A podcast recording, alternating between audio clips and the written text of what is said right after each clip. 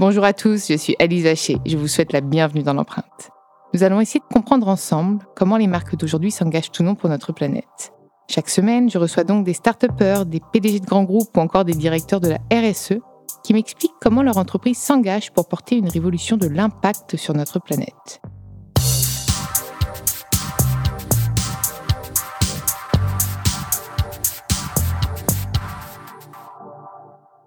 Dans ce nouvel épisode de l'empreinte, j'ai le plaisir de recevoir David Merle, le CEO de Bonneval Waters, l'eau minérale française de Savoie. Je suis absolument ravie de te recevoir dans l'empreinte puisqu'on a eu cristalline aussi et euh, l'eau minérale naturelle. C'est quand même quelque chose qui est assez euh, challengé aujourd'hui. Alors pas le fait de boire de l'eau parce que je pense que sinon on survivrait pas, mais le fait de pouvoir euh, s'approvisionner de façon la plus éco-responsable possible. et Bonneval Waters, c'est assez récent, non? Oui, très récent. Tu as monté ça quand Très récent. C'est toi qui tu été cofondateur ah, aussi. Je suis cofondateur. On a racheté une société d'exploitation qui n'avait jamais exploité en fait cette, euh, cette source de Bonneval, parce qu'elle n'avait jamais été euh, exploitée. Elle est connue depuis les Romains, cette source. Elle est à 5 km de Bourg-Saint-Maurice, sur un très beau, un très beau chemin, le chemin du, euh, du s'appelle le Cormier de Roseland, un des plus beaux cols en fait des Alpes.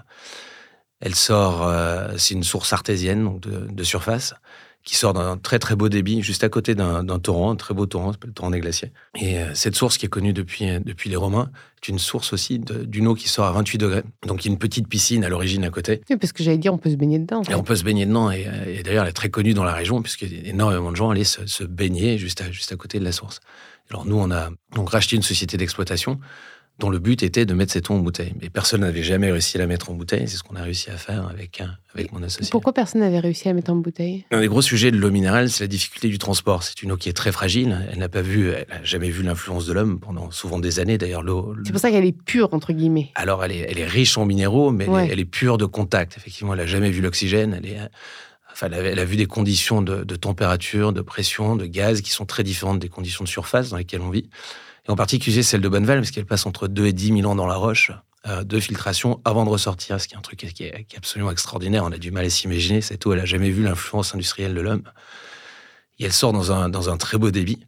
Et euh, ce, ce, col, ce col qui est très beau, en fait, euh, est un col qu'on a choisi de, de, préserver, enfin une partie du col qu'on a choisi de préserver. Et on a décidé, nous, de ne pas mettre d'usine d'embouteillage au point d'émergence de l'eau ce qui, pour nous, a démarré euh, tout un tas de sujets techniques euh, complexes, puisqu'on a 5 km de canalisation qui euh, passe en fait du point d'émergence jusqu'à jusqu'au point d'embouteillage qui, est, qui est situé sur la commune de Sey.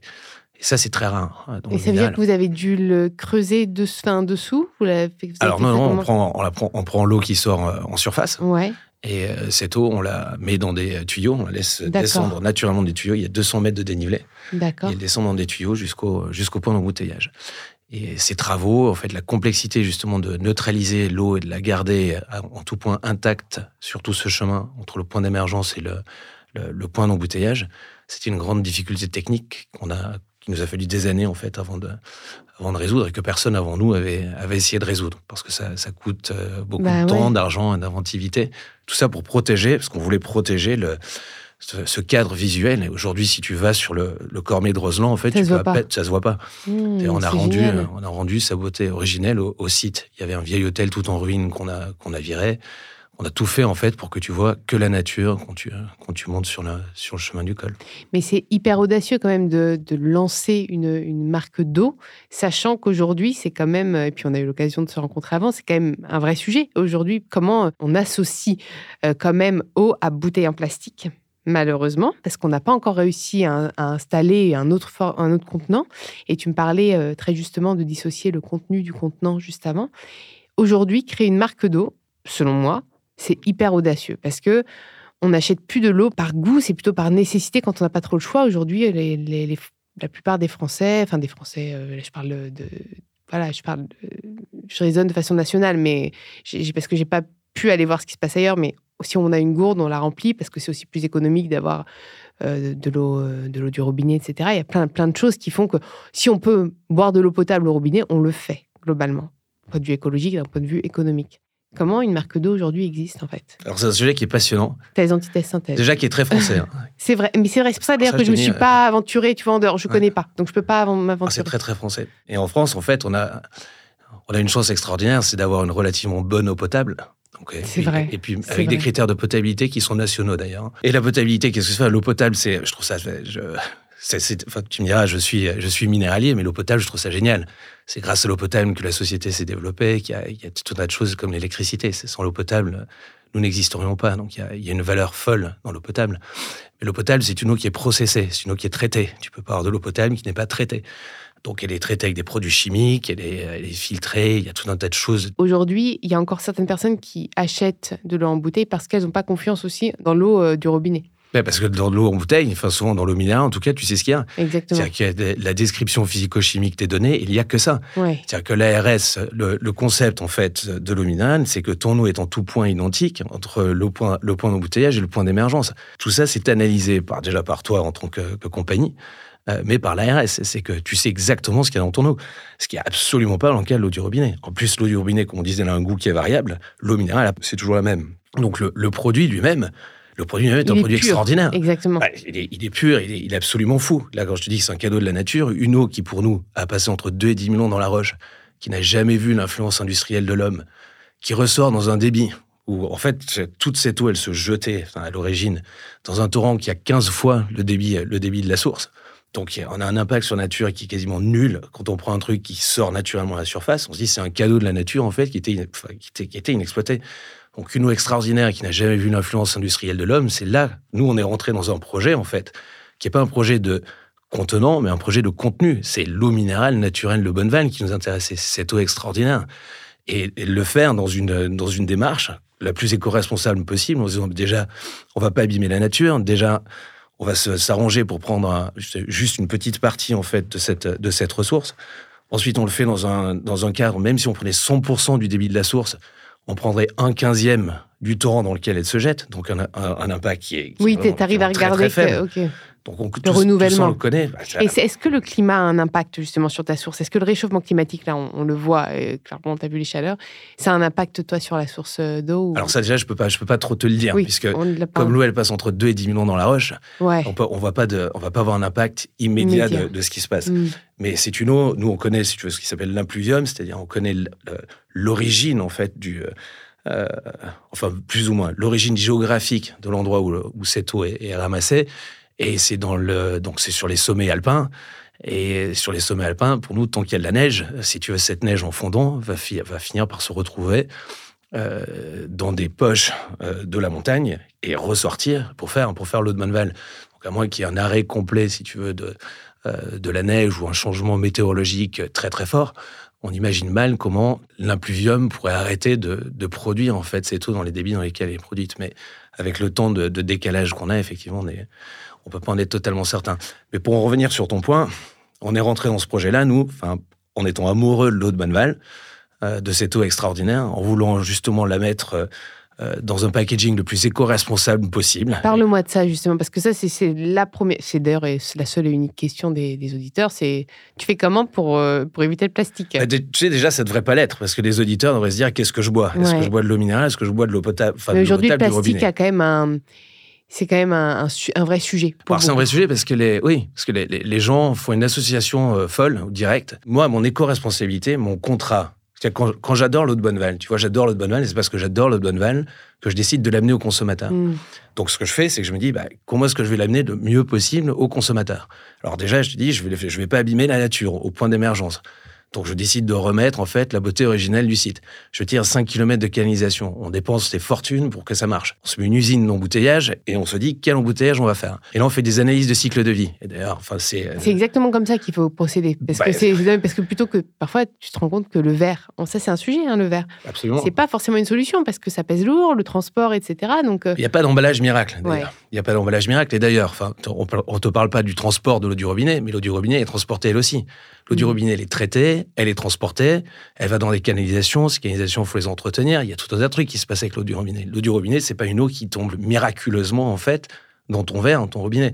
Donc les eaux, les eaux sont transportées, on, on transporte cette eau et on fait une analyse de cycle de vie. Et on regarde en fait, on a regardé tous les contenants qui existaient. Déjà on s'est dit nous on va pas faire euh, d'emballage à usage unique. Donc tout ce qui est tout ce qui est brique aujourd'hui, qui est emballage à usage unique, ça nous intéressait pas. Parce qu'on veut un, emballage qui soit recyclable et véritablement recyclable. En fait, qu'il n'y ait pas de déchets, le moins de déchets possible. Bah, qu'il n'y ait pas de déchets et surtout de la réutilisation. Donc mmh. c'est un peu le plus durable possible en fait. C'est équivalent. Donc, tu, alors, je vais te parler un peu de façon, de façon binaire, d'accord? Je suis souvent attaqué parce que on peut me dire, quand je vais te parler du RPET, par exemple, qui est le PET recyclable, mm.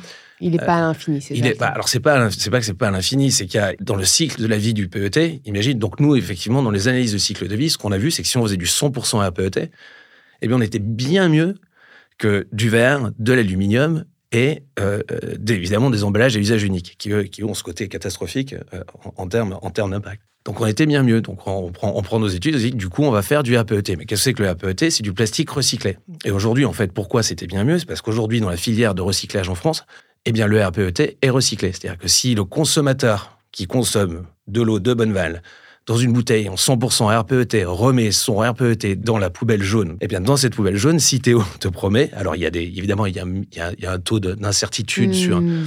mais Théo te dit le PET qui est mis dans la poubelle jaune, moi je l'envoie dans une filière de recyclage et il redevient du PET utilisable par les producteurs de bouteilles avec lesquels nous travaillons.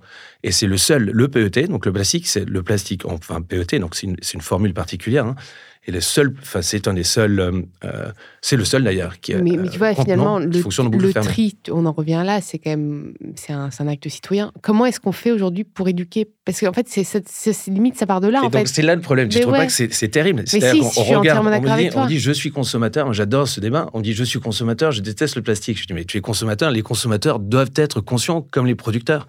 Moi, mon rôle de producteur, c'est de faire un choix qui est le plus éco-responsable possible, et je te dis c'est le mm. RPET, et de permettre à un consommateur, si le consommateur, dans son contrat moral de consommation, recycle, eh bien, je, permets en fait un cycle qui est pas, vertueux, puisque c'est quand même un cycle de consommateur, mais qui est un cycle qui est dans, dans une démarche euh, de tendance éco-responsable. Est-ce que tu penses qu'il devrait y avoir davantage de réglementation Parce qu'aujourd'hui, on, on est un peu tiraillé, on ne doit pas culpabiliser le consommateur, mais on ne doit pas non plus être trop... Euh, être il faut responsabiliser ouais. les consommateurs comme producteurs. Pour moi, enfin, la consommation, enfin, là aussi, je ne vais pas, pas, parler d'économie, mais pour moi, la consommation, en fait, c'est un moment dans lequel un producteur et un consommateur se retrouvent.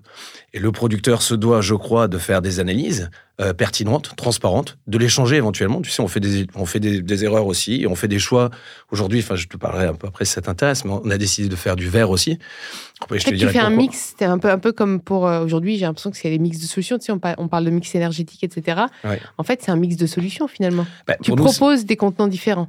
T'as du vrac aussi un peu? Alors je vais le faire. Alors du, vrac, on a une formule aussi un peu un peu en vrac. Donc c'est du, on fait du gros contenant. Le vrac n'est pas autorisé, ce qui est malheureux, c'est un problème régulatoire. Mais donc là c'est ça. Là on a un gros problème aussi. Pourquoi c'est pas pourquoi? Bah ça c'est le, régulateur. C'est faut parler. Parce que ce serait pas aux normes d'hygiène peut-être de l'eau minérale. Ce serait plus minéral. Effectivement, on dit que l'eau minérale, l'eau minérale est un produit qui n'est es censé jamais le toucher. en fait, ah on te promet dans l'eau minérale que ce produit n'a jamais été touché par l'homme, d'accord? C'est ce que l'ARS vérifie, valide. Et si tu fais du vrac, tu vas te retrouver dans une solution où, en fait, imaginons une solution vrac, tu prends un container, je remplis un container avec l'eau de Bonneval, on amène ce container dans un point de vente, quel qu'il soit, et on propose aux consommateurs de venir se remplir leur bouteille en eau de bonne vanne. J'imagine que plein de consommateurs, s'ils avaient l'option en vrac d'eau minérale, qui bon, bah, n'est plus sans doute minérale pour le label parce que bah, elle, est, elle est transportée entre deux contenants, ils seraient hyper OK. Enfin, moi, en tout cas, je serais hyper OK pour aller me servir avec ah, ma, gourde. Là, là le ministère, je pense pas que le ministère des Finances nous laisse faire. On, va l'appeler. On, va, lui passer un petit coup de Mais Mais c'est un vrai sujet. C'est vrai. La maison des eaux minérales se, bat pour ça. Donc, mais rappelle-toi l'emballage sur les légumes bio. Oui, les trucs en plastoc sur les. tu vois, c'est pareil. Tu te dis, mais on marche sur la tête, là, les gars. Mais donc, nous, nous on, cherche à, on cherche à donner des solutions. Donc, on est parti sur le RPET pour la raison que je t'ai donnée. En se disant, bah, nous, dit qu'on n'est pas d'eau. Et nous, ce qui nous intéresse, euh, c'est le contenu, pas le contenant. Mais on est intéressé par le contenant, forcément, parce qu'on essaie d'avoir une conscience écologique euh, dans notre débat industriel, Je, je dis jamais qu'on est éco-responsable. Pour moi, c'est une absurdité. Personne n'est éco-responsable. Il faut tendre vers une démarche d'éco-responsabilité et trouver des solutions. D'ailleurs, tu sais, enfin, je parle du RPET, mais si dans les analyses de cycle de vie, on m'avait trouvé que j'attends que quelqu'un vienne me donner un autre contenant qui soit plus éco-responsable que le RPET, et à ce moment-là, j'utiliserai ce contenant. Je suis pas du tout un défenseur du plastique. On dit, tu es un défenseur du plastique, absolument pas. Non, tu, tu prendrais la, meilleure solution. Je suis un défenseur de l'eau de bonne balle, du mm-hmm. contenu. C'est le contenu qui m'intéresse. C'est cette eau, elle est extraordinaire. C'est une eau qui est différente de l'eau potable, qui a sa valeur aussi, mais elles sont différentes. Et dans le contenu qui m'intéresse, qui est l'eau de bonne balle, je cherche le meilleur contenant possible et donc des solutions qui me permettent, mais uniquement avec un engagement du consommateur, d'avoir l'impact le plus faible possible sur l'environnement. Et l'impact le plus faible possible sur l'environnement, c'est avec le RPET. Il y a, y a, aucun doute, parce que c'est un emballage qui est recyclable, alors que... Quand il est bien mis dans la bonne poubelle. Quand il est mis dans la poubelle jaune. Mais après, je, je pense que les, les, les, producteurs doivent être responsables, et je pense qu'aujourd'hui, dans le monde dans lequel on vit, avec les dérèglements euh, qu'on voit sur la planète, qui sont liés, enfin, qui sont probablement liés euh, à des industriels, mais qui sont aussi liés à des consommateurs. Ce sont pas les industriels hein, qui laissent qui laissent traîner euh, les bouteilles les bouteilles d'eau sur les plages. Il faut, faut, quand même être un petit peu, enfin un peu honnête.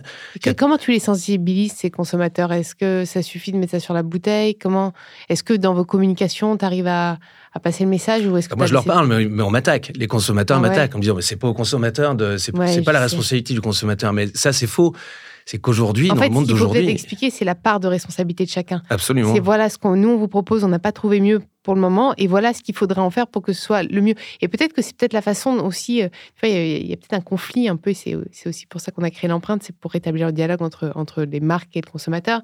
C'est qu'aujourd'hui, il y a peut-être des conflits un petit peu, un peu violents entre les deux, où il y a une grosse méfiance, une défiance même du consommateur qui a l'impression qu'on qu'on est en, toujours en surconsommation. Sur, Alors attention, je suis consommateur. Oui, oui, oui. Je suis consommateur et puis je l'ai appris tout ça. Je l'ai appris, si tu veux, il y a quelques années, avant que je sois dans le minéral, si tu m'as expliqué le RPET, je me dis qu'est-ce que c'est Qu'est-ce que c'est? J'aurais vu du hmm. plastique. Donc là, je dis, ouais, c'est du plastique. Or, je, ne connaissais pas Citéo, je connaissais pas. Il a fallu qu'on découvre tous la poubelle jaune. On est encore trop procédurier. J'ai l'impression, tu vois, pour, euh, pour justement rendre. Tu vois, tu me parlais encore une fois là, de ce vrac, etc. Et j'ai l'impression que vous essayez de trouver des solutions. Mais tant qu'on aura ces pseudo-réglementations et enfin pas pseudo, elles sont là et c'est d'ailleurs elles qui vous freinent au maximum. Bah, vous pourrez pas difficilement avancer. En fait, vous n'avez pas bah, là aujourd'hui. Aujourd'hui, si tu voudrais, tu, pourrais faire de plus. Ah bah si. Alors si aujourd'hui, bon, tu as des formats. Tu as des formats, donc tu essaies, tu essaies de réduire la quantité de, de plastique par, par litre d'eau, par litre d'eau consommée. Donc c'est nous, on a, on a un format donc euh, qu'on a lancé, on a un format bag in box qui te permet de, de le faire. Bag in box, c'est comment en fait C'est un cube en carton en fait, avec une un peu comme les, les comment s'appelle les trucs de vin, les cubis de vin. Voilà, c'est exactement ça. On a maximisé, si tu veux, la quantité de, de produits recyclables en fait sur, sur le sujet. Donc là, tu as c'est une, donc une poche en carton dur, donc recyclable hein, comme comme du carton euh, avec euh, alors c'est un cube pardon, c'est un cube en carton mhm. avec une poche en plastique à Donc il reste un peu de plastique en fait. Qui reste un peu de plastique, mhm. mais qui te, te, réduit par 10 la quantité de plastique par litre d'eau consommée et qui est les deux, tu peux les tu peux les séparer et donc les recycler. Mais est-ce que le consommateur va les séparer et les recycler? Après c'est au consommateur de le faire. Et c'est combien de litres tu me dis Alors nous on fait, bon, tu peux les faire de, de, ce que tu veux. Nous on a un 5 et un 10 litres. Ok, donc ça se transporte à la. Tu vas le chercher en... dans ton magasin ou... Tu vas le chercher dans ton magasin. Tu, vas, tu, vas, tu, vas, l'acheter dans ton magasin. Ça te permet donc d'avoir, d'avoir ce, ce, format qui te, qui te permet d'acheter. Donc... Mais alors, nous, c'est, nous, c'est ça, mais d'autres ont des, ont des grandes bonbonnes, etc. De, ça, ça peut être une vraie solution ben, Je pense que c'est un démarrage de solution. C'est de réduire la quantité de plastique par litre d'eau consommée. Mais après, à nouveau, quel que soit le, quel que soit le cadre de la consommation, il faut que le consommateur puisse recycler. Tu sais, si tu as, si tu as des piles, les piles sont terribles pour l'environnement. On te parle du plastique, mais imaginons les piles. Demande aux gens, mais qu'est-ce que vous faites de vos piles? Je jette dans la poubelle. Déjà, il faut des poubelles spéciales pour les piles qu'on n'utilise pas. Donc, on a tout un tas de sujets autour de la consommation inconsciente qui doit changer. Pour moi, alors certes, l'industriel doit offrir des solutions transparentes, et je pense doit. Et c'est ça, informer. informer, de l'impact, informer de ce qu'il faut en faire. Peut-être, tu vois, par exemple, de l'emballage. Je pense qu'il y a peut-être aussi des personnes qui n'ont pas forcément accès à l'information. Si sur le dos tu dis voilà, ça, ça par exemple ta pochette, cette partie-là, tu la mets dans cette poubelle, celle-là dans cette poubelle. Bah, ah oui, non, ça, ça, on le fait. Ah bah voilà. non, mais, oui, mais tu vois, il y en a qui le font peut-être pas. Enfin, tu vois, qui mettent juste recycler. Très bien, bah recycler, je fais quoi avec ça comment, tu vois comment recycler? C'est ça, c'est plutôt comment je fais de façon très simple en fait. Ouais, alors. Tu sais, pas tous les, tous les trucs sur l'étiquette où tu vois rien et. Ouais. Tu vois, truc juste simple. voilà, ça, tu mets un schéma, tu mets un petit bonhomme, tu mets ça, tu mets là, tu mets là, et basta. Dans, dans, la poubelle jaune. C'est ça, tu montes une poubelle jaune. Enfin, tu... En fait, je pense qu'aujourd'hui, c'est sans. Euh, faut qu'on soit beaucoup plus transparent, beaucoup plus simple et, et puis, il faut montrer l'exemple. Tu vois. Ah bah oui, il faut, il faut montrer l'exemple. Et puis, à nouveau, je pense que tout ça, je pense qu'on fait de mauvais amalgames. Je pense que déjà, il faut, d'un point de vue consommateur, il faut choisir ce qu'on consomme et pourquoi. C'est ma tomate bio. J'achète, je veux boire une de la tomate bio. Je, enfin, je veux manger de la tu tomate peux bio. La boire, tu, la tu, presses, peux, tu, peux la tu peux aussi la boire. Tu veux en fait un, aliment dont tu connais, si tu veux, la, provenance, quelque part l'appellation, comme on disait. Donc tu vas, tu vas vers de l'eau minérale. Donc déjà, tu choisis en fait ton contenu. Et après, tu choisis ton contenant en fonction de euh, ton appétit, ton appétit au recyclage, ce que tu souhaites recycler ou tes croyances. On, entend des consommateurs aujourd'hui nous disent j'en peux tellement plus de, euh, du, plastique que je veux consommer de l'alu. Euh, dans, de l'alu. Aujourd'hui, tu as des gens qui décident de consommer de l'eau en canette. Donc il y, a des vendeurs d'eau en canette parce que tu as des consommateurs qui. Et, cette canette, c'est quoi l'impact par rapport à du plastique? Alors, l'avantage de l'alu, c'est que c'est recyclable aussi, mais c'est très énergivore. C'est-à-dire qu'il te faut une, quantité d'énergie folle en fait pour refondre l'alu et lui redonner forme. Ce qui n'est pas, le cas, ce qui est pas le cas du plastique. Alors c'est si c'est comparativement, tu, des quoi du C'est un peu moins bien. C'est un peu moins bien. C'est clairement moins bien que du 100% APET, mais c'est moins bien. D'accord. A priori, Donc en fait, le calcul n'est pas bon. C'est juste un rejet du plastique sans calculer finalement le. Alors le, le, calcul, le calcul est compliqué d'ailleurs. Quand je parle d'analyse de cycle de vie, ce sont des, sont des calculs qu'on a fait faire et qu'on a fait auditer d'ailleurs dans, dans, notre le syndicat des minéraliers, hein, des études, on a mm. faire des études externes.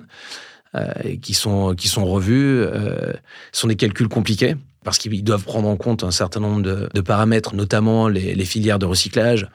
Euh, là, on parle d'un pays, évidemment, puisque là, je te, parle de, la filière de recyclage en France. Il y a des niveaux, il faut calculer des distances moyennes, en fait, de, transport, de, transport des déchets. En fait, ce qu'il faut juste se dire aujourd'hui, parce que j'imagine qu'après nous avoir écoutés, nos auditeurs vont se dire, mais alors, c'est quoi la solution optimale? Bah, la, solution, la solution, c'est une solution d'engagement. Je pense qu'en France, à mon avis, enfin, à nouveau, là, là, je me permets, même sans être un expert, mais je me mm. permets un, avis, et donc forcément, c'est subjectif. C'est ton avis. C'est mm. mon avis. Mais aujourd'hui, quand je me pose la question de savoir ce que je, enfin, si je devais consommer de l'eau minérale, d'ailleurs, je consomme de mon eau minérale parce que j'aime l'eau minérale, parce que je comprends la valeur de l'eau minérale. Est-ce qu'on pourrait ramener à terme nos gourdes, je sais pas, euh, en magasin pour remplir nos gourdes par de l'eau minérale? Bah, alors, c'est le sujet du vrac. C'est qu'aujourd'hui, aujourd'hui, c'est impossible. C'est-à-dire que le régulateur, ce serait, c'est plus minérale et on n'a pas le droit de le faire. C'est-à-dire que le ministère, des, enfin, des ministères nous empêche de le faire. En sachant qu'il y a des régulations européennes pour donner un peu de, crédit à la France, c'est qu'aujourd'hui, on est dans une situation où la, France est plutôt progressiste sur le sujet. C'est de, euh, quand même une position plutôt positive, mmh. essayer de nous aider dans ce sens-là, parce que pour nous, c'est la solution. Mm. C'est un problème, on a un problème au niveau de l'Union européenne qui est euh, qui bloque. Parce que les, les d'autres, euh, on va dire, d'autres euh, producteurs euh, d'eau minérale, d'autres embouteilleurs d'eau minérale sont contre le sujet. parce que parce qu'à nouveau, la, perception française, je dis, est très française. Ça, pourrait mm. t'intéresser un jour de, voir ce qui se passe à l'étranger, mais la, la, vie autour de, l'eau minérale et du, du, contenant est relativement, relativement différente. Est-ce que tu aurais un mot de la fin pour nos auditeurs? Peut-être des perspectives, peut-être des une note positive Quelque part, les, industriels se doivent en fait, se doivent d'avoir une démarche euh, intelligente, transparente, analytique. Se doivent aussi, enfin, d'accepter de, faire des erreurs et de changer. Tu sais, s'il y a un meilleur et contenu qui sort, de le reconnaître. Et après, les consommateurs, enfin, se doivent aussi, je pense, de s'interroger en fait sur ce que font les industriels et puis euh, de, de, voir comment eux peuvent aussi participer dans un cycle. Parce que, à nouveau, la, la consommation, c'est une rencontre entre un industriel et un consommateur et que le consommateur a une part euh, importante pour moi à jouer dans, dans une tendance d'éco-responsabilité. On est dans un système qui est complexe et le système n'est pas contrôlé que par l'industriel ni par le consommateur, mais probablement par les deux et que ce système, pour bien fonctionner, nécessite une, une entraide et une compréhension entre, entre consommateurs et industriels. Merci beaucoup. Merci pour cet échange. J'ai appris plein de trucs. Merci à vous d'avoir écouté cet, cet, épisode. Vous pouvez retrouver tous les épisodes sur toutes les plateformes de podcast ainsi que chaque semaine sur thegood.fr. N'hésitez pas à liker, partager et commenter le podcast. À très vite. Merci.